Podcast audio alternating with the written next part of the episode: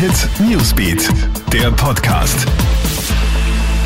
Guten Morgen, ich bin Tatjana Sickel vom Krone Hit Newsbeat und das ist der Krone Hit News Podcast. Diese Themen beschäftigen uns heute früh.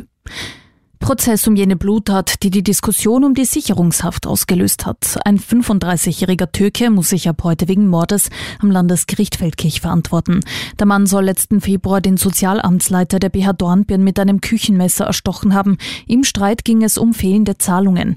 Der Angeklagte ist kein Unbekannter. 2009 ist gegen den damals bereits 15-fach Vorbestraften ein Aufenthaltsverbot erlassen worden. Anfang 2019 ist er illegal nach Österreich zurückgekehrt und hat Asyl beantragt beantragt. Dem Angeklagten droht lebenslange Haft. Ein Urteil wird frühestens am Mittwoch erwartet.